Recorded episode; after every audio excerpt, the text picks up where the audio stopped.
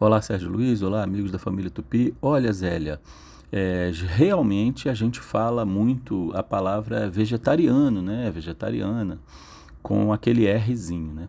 Acontece que essa consoante a gente chama de é, consoante de ligação.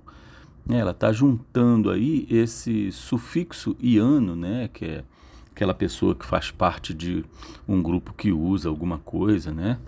É, então aí essa pessoa, no caso, é alguém que usa dos vegetais para alimento, tá?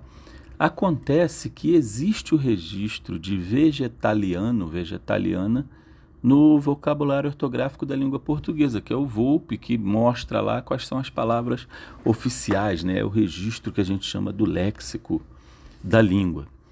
Então, quando a gente encontra em alguns dicionários o que é vegetaliano, a definição, vai dizer como um sinônimo de vegetariano. É a mesma coisa.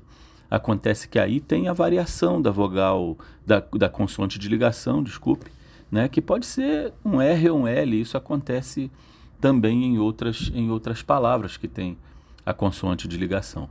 No caso aí, já tem pessoas que utilizam né, essa prática do vegetarianismo fazendo diferença entre vegetariano e vegetaliano, né?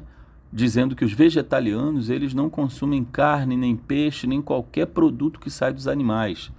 Então, é, é, tem aí uma isso para consumo de comer, né? Aí tem o vegano que além de não comer, ele também não consome até cosméticos, tá? Então tem essa diferençazinha, mas tem sinônimos e as duas existem. Então, um abraço, a língua é viva, bom domingo para vocês. Vamos desenrolar.